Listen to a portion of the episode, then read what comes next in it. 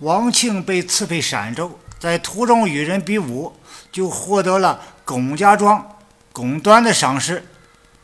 龚端、龚正兄弟因为被邻村黄达压制，要报复，所以见了王庆的武艺，表示要向王庆学艺。王庆在传艺的过程中巧遇黄达，王庆就与龚氏兄弟狠狠教训了黄达。王庆到达陕州，因为龚正的关系，免了杀威棒和苦力。有一天，管营张世开找到王庆说：“我准备买一张陈州产的上等角弓，陈州是东京管辖，你又是东京人。”肯定啊，会辨别真假。我给你纹银二两，你去给我买回来。王庆答应，领导放心，肯定办好。王庆出门后啊，一掂量，银子有二两多。王庆就买了角弓，花了一两七钱银子。回来没见到张管营，就把角弓给了内宅管事的。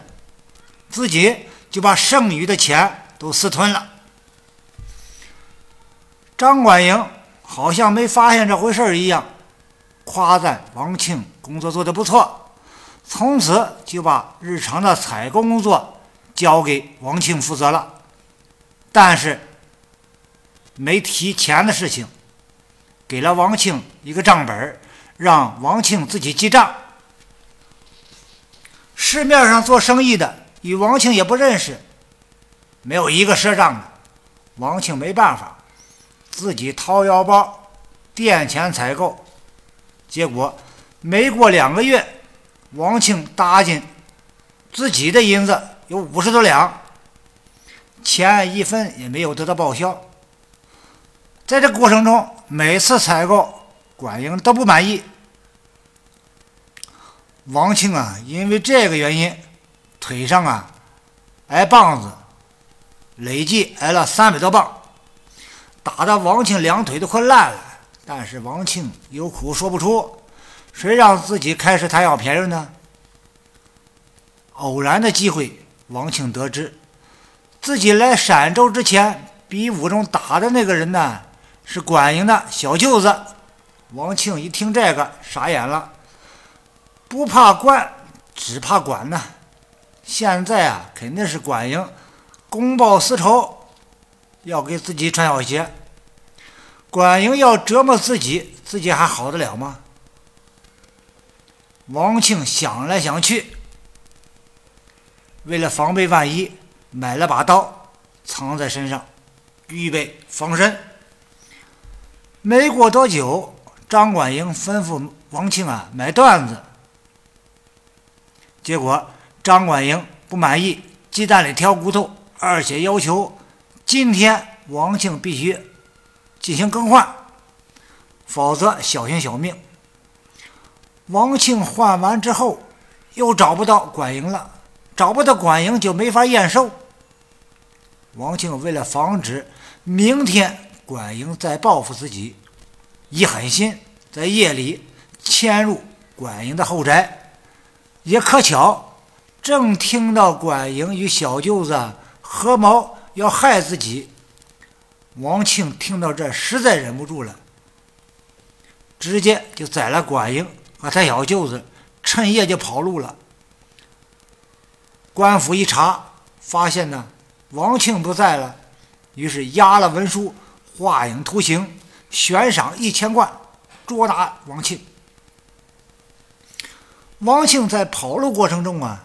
偶然遇到自己的表哥，房州两院押牢接机范权，王庆就随表哥到了房州。为了安全起见，范全将王庆安排在城外安亭铺自己的农家院里。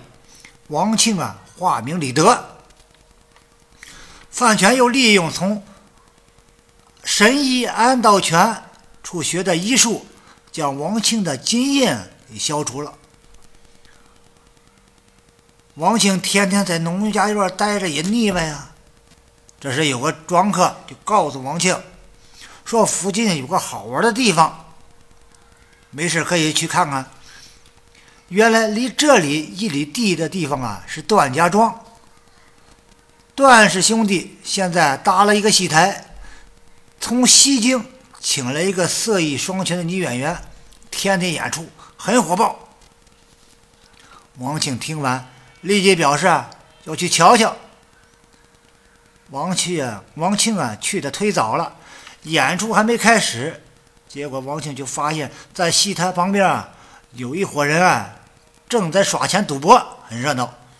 王庆心里就痒痒了，凑上去，只见人丛里有个彪形大汉靠桌而坐，张罗着赌局。王庆取出一锭银子扔到桌上，说了：“我也娱乐娱乐，耍耍。”彪形大汉说。要赌就旁边换零钱，你这银子我们没法找。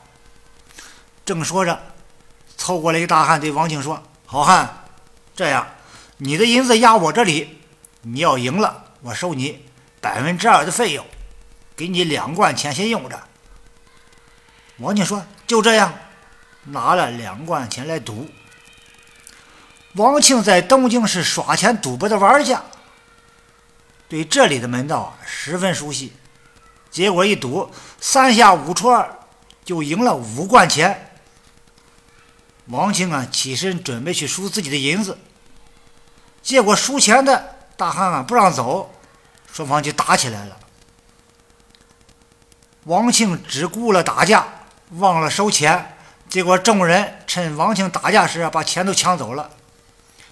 王庆能干吗？正准备索要，被一个二十多岁的女子拦住。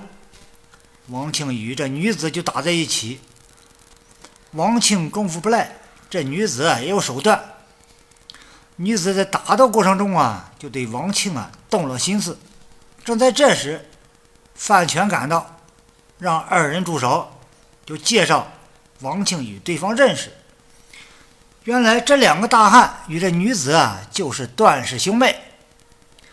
大汉分别是段二和段五，女的是。段三娘，范庆告诉王庆：“这是段家的买卖，你也别闹了。”而段家那边也给了范庆的面子，退回了王庆的银子。等到回去之后，范全就埋怨王庆：“兄弟啊，我收留你，冒多大风险啊！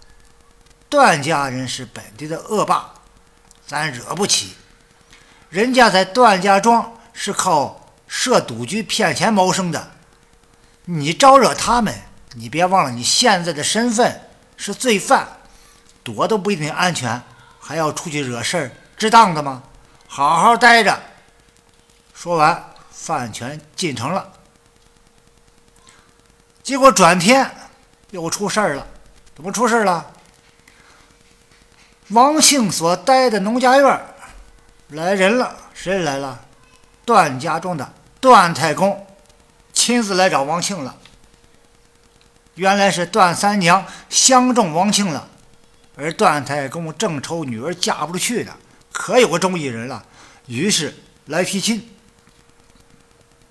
王庆就这样成了段家的上门女婿，娶了段三娘。成亲的当天晚上。又出事儿了，怎么出事了？